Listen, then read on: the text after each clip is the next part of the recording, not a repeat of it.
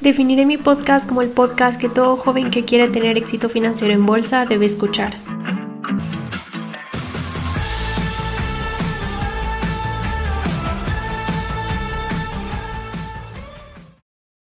Hola, hola, bienvenidos a un nuevo episodio de ¿Y si invierto en bolsa? Sinceramente yo estoy muy feliz porque el día de hoy em, abrí la página de podcasters de Spotify y me di cuenta que ya somos más de 200, bueno, ya son más de 200 personas que siguen el podcast. Y pues nada, les quiero agradecer muchísimo por todo el cariño. Ya saben que siempre les pido por favor que evalúen con lo que ustedes crean correcto el podcast en estrellitas en Spotify y sinceramente en Apple Podcast todavía no he tenido el tiempo de ver cómo se evalúa, pero aún así les agradecería muchísimo que lo hicieran. Y bueno, bienvenidos a un nuevo episodio. Sinceramente este episodio creo que va a ser muy rápido porque vamos a estar hablando de CFDs, o sea, de contratos por diferencia, que es un tema sinceramente muy fácil, pero que a veces me puedo enredar un poco porque ya saben que a veces me salgo un poco de la línea de lo que se tiene que hablar. Pero bueno, vamos a empezar. Em, ¿Por qué les digo que cuidado con los CFDs? Bueno, generalmente los FDs tienen el precio o les hacen creer a los principiantes que son lo mismo que las acciones, pero realmente son muy diferentes.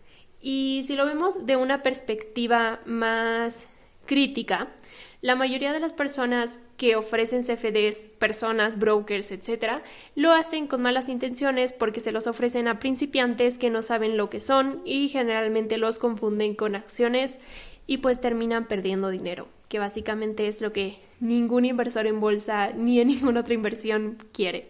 Entonces, pues es muy importante que ustedes entiendan qué son los CFDs y que tengan mucho cuidado con ellos. Y bueno, ¿qué son los CFDs? Los CFDs son Contracts for Difference, básicamente son contratos por diferencia.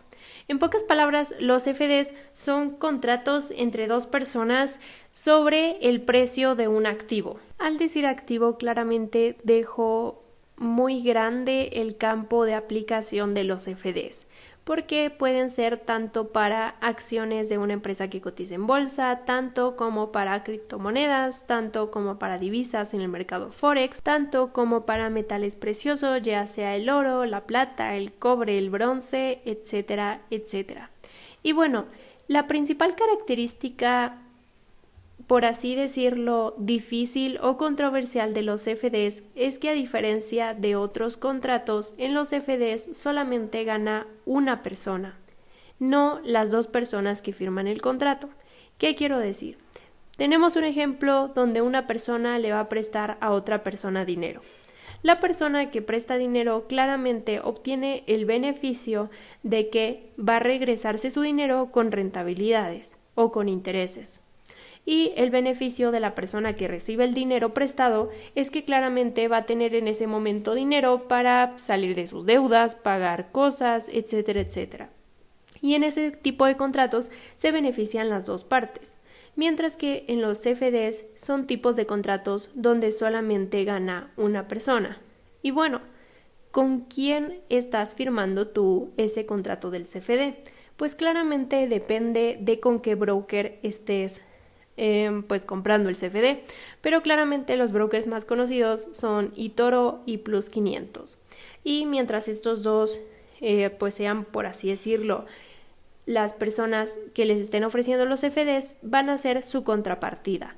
¿Qué quiero decir con esto? Como ya les dije, solamente puede ganar una persona en ese contrato, por lo que hay un conflicto de intereses. Piénsenlo ustedes. ¿Qué le conviene al broker, que ustedes ganen dinero o que el broker gane dinero. Claramente al broker lo que le va a importar es ganar dinero.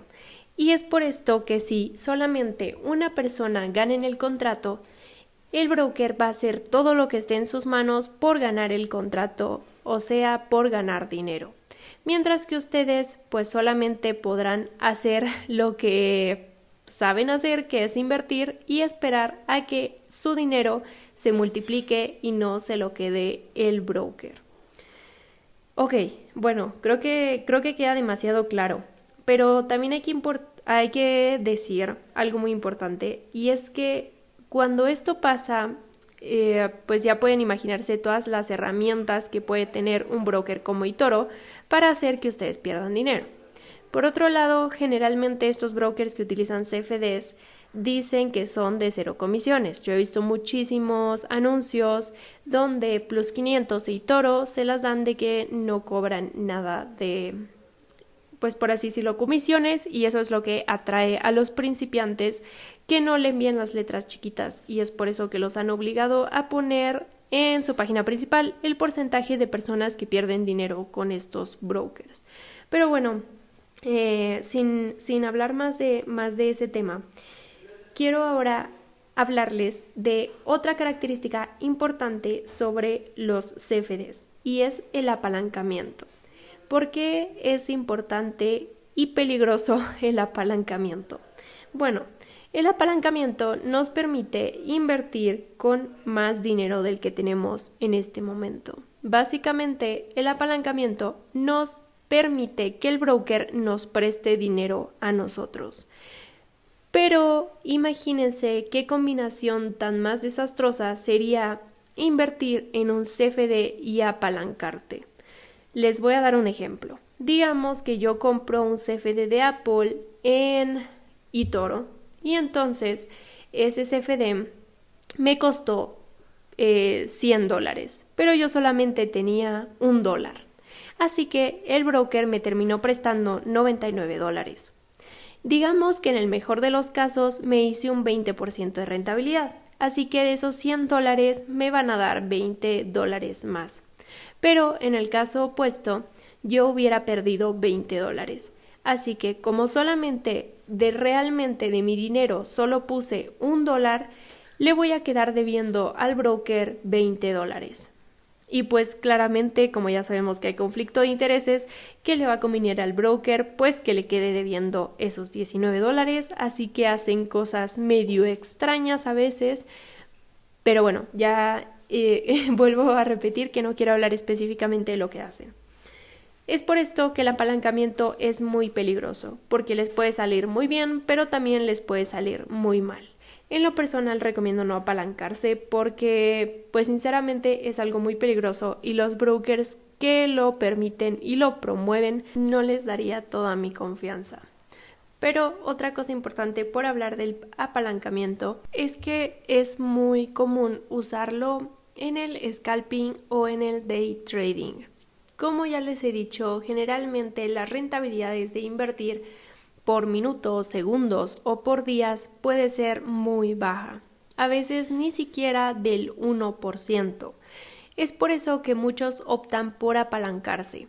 ¿Por qué? Porque puede que sea ese 1%, pero en lugar de sus 10 dólares sea de 10 mil dólares que le prestó el broker. Entonces, esa es una práctica muy común en los traders que hacen sus operaciones por muy poco tiempo. Como ya les digo, personalmente no es algo que yo me sienta ni cómoda ni tampoco que sienta que sea importante implementar en nuestras inversiones. Ahora, la última característica peligrosa de los FDs es que no tienen protección legal como las acciones. Actualmente no hay ninguna comisión, institución, etcétera, que respalde o que regule a los FDs. Así que básicamente no van a tener con quién quejarse o con quién acusar al broker si hizo algo extraño. Por último, es muy importante que ustedes se mantengan atentos porque como los FDs son a partir de activos eh, que existen, pues básicamente se les replica su precio. O sea, van a encontrar un CFD de Apple en el mismo precio que una acción de Apple y es por eso que existe la gran confusión de las personas entre los CFDs y las acciones. Hasta aquí el episodio de hoy. Muchísimas gracias por quedarse hasta aquí. Recuerden que pueden valorar en Spotify el podcast por estrellitas y se los agradecería mucho porque me hace mucha ilusión. Y también ya saben que recibo sus dudas, comentarios o sugerencias por mi Instagram regina.invest que ya próximamente les estaré haciendo un sticker de preguntas para un futuro consultorio. Así que cuídense y nos vemos en un próximo episodio.